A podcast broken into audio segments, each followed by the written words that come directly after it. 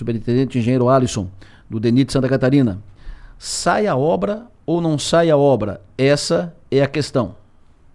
Engenheiro Alisson, muito bom dia, prazer tê-lo aqui na sua maior. Bom dia, bom dia, um prazer, Adelô. Prazer estar com vocês novamente. O, o, ano começando, nós já estamos em fevereiro, e fevereiro é próximo de março. Então, março a gente fica uh, pensando na 285, Serra da Rocinha. Prazo uh, estabelecido, projetado, é conclusão da obra, entrega, inauguração, março. Mantém o cronograma, mantém a, a programação, engenheiro? Perfeito, Adelô. Nós seguimos perseguindo essa data sim, tá? A data de 31 de março, que foi tabulada lá numa audiência com a presença da deputada Giovanna de Sá, né, em meados do ano passado, é, quando a realidade da obra ela implicava em, em, problemas de administrativos relacionados ao aço, né, que a gente já explicou em outras oportunidades, e dali então a obra tomou outro ritmo. E ontem mesmo eu liguei para as empresas aqui, o consórcio, né, é, porque a gente também tem uma pressão em Brasília para fazer essa entrega, né? É, é, possivelmente vai ter um evento para a gente fazer uma. Quer ver se traz o ministro aí, aí tem que conciliar a data com a agenda dele. Claro. E para isso as logicamente, precisam estar prontas, né? É, o que está acontecendo, Adelor, ali? As duas últimas semanas foram muito produtivas de trabalho, tá? E, e elas nos fazem realmente acreditar que é possível a data de 31 de março. É, por que, que eu digo que é possível, né? Porque, assim, setembro, outubro e novembro choveu muito, né? Choveu muito e, de fato, como ali faltam contenções e pavimento de concreto, não se admite fazer o serviço de esse tipo de serviço com chuva.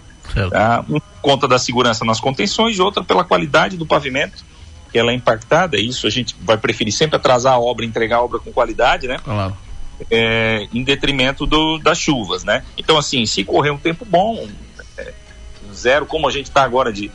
É, o São Pedro tem colaborado com as uhum. chuvas, né? agora, pelo menos aí na região sul, as notícias que vêm.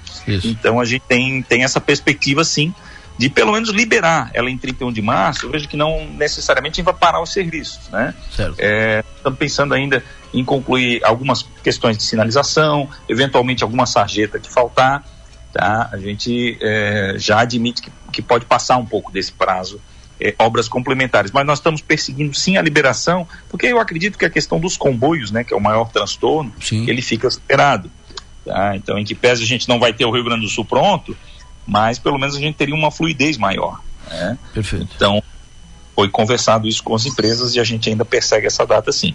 Maravilha, boa notícia. Termina a obra eh, provavelmente 30, até 31 de março. Então, se tiver algum ajuste, um pouco mais, um pouco menos, mas é por aí. O que é, uma, repito, uma boa notícia. Como é que está a situação no lado gaúcho? A obra lá no lado do Rio Grande do Sul, o senhor tem informação a respeito? A informação que a gente tem é que não tem avançado como, como o nosso ritmo, tá? A Delor lá eles têm questões de projeto ainda por definir, questão da, na, de projeto na ponte, né? A extensão, se não me engano, é de 8,2 quilômetros é, então, assim, a empresa é muito boa que foi contratada lá. E a gente acredita que com o orçamento eles possam deslanchar. Quando essas questões de projeto travam, dá a impressão que a obra está parada, mas o pessoal lá deve estar tá, é, trabalhando diuturnamente para soltar esses, essas amarras de projeto e para que se possa perceber esses avanços de fato na pista, como a gente o fez aqui, né? Claro. Eu gosto de frisar, repetir esse para tu ter uma noção do desembolso, o que, que foi essas amarras do, do aço, Adelor? É, entre janeiro e junho do ano passado, tá? Eu fiz esse levantamento aqui ontem. Ele, nós, nós medimos 1,6 milhão de reais em todos esses seis primeiros meses do ano passado. E nos seis meses subsequentes, que nós resolvemos administrativamente a questão do aço, nós medimos 17 milhões e meio, tá? Ao longo dos seis meses subsequentes. Então veja que foi uma, um, um aumento de ritmo bastante considerável e hoje nós estamos com força total, né? É, sob pena de entregar até, sob pena não, né? Com, com o prazer de dizer que estamos com condições de entregar nessa data que foi pactuada lá atrás. Perfeito. Estamos conversando com o superintendente do DENIT Santa Catarina, engenheiro Alisson Andrade, sobre a federalização da 285 ali no depois que desce uh, a Serra da Rocinha, de Timbé do Sul, direção a Turvo e aí até chegar na BR 101, incluindo um possível anel de contorno em Turvo. Avançou a conversa com o governo do estado a respeito disso, senhor superintendente? É, nós nós colocamos a, a posição para o governo do estado, né? Ainda não tivemos uma resposta clara com relação ao projeto.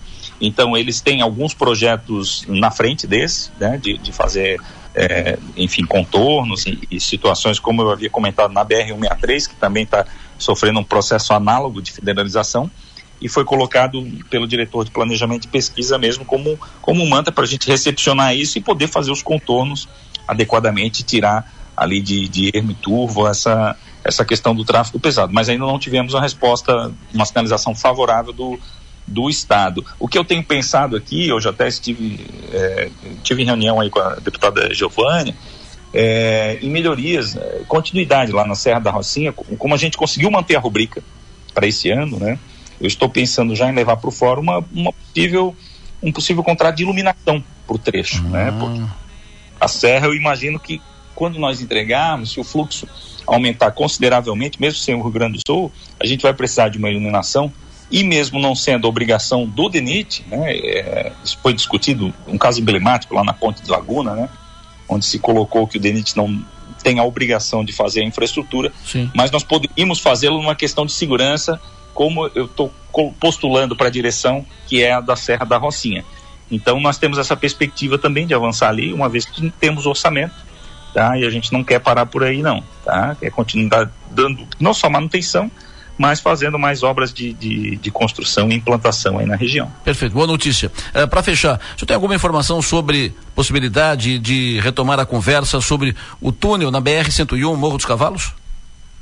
Morro dos Cavalos, não fui mais procurado, Adelô. Tem essa.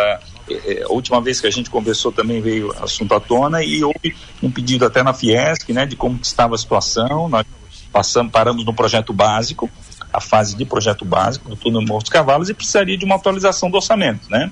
O que sabemos é que ele custa mais de meio bilhão de reais, é, deve custar, né, com valores atualizados, e, e precisaria de uma mobilização muito forte para que seja feito ou via DENIT, a gente não fecha as portas, claro, né? Mas aí DENIT leia esse orçamento público, certo. isso teria que encaixar de alguma forma, ou um ajuste na concessionária, que hoje, hoje jurisdiciona o trecho, né? Mas não está previsto no plano de exploração rodoviária é, que contempla ali aquela, aquela região. Perfeito. Engenheiro Alisson, superintendente Denite Santa Catarina, muito obrigado pela sua atenção, obrigado pela entrevista. O senhor tenha um bom dia, boa semana. Um abraço, Adelo.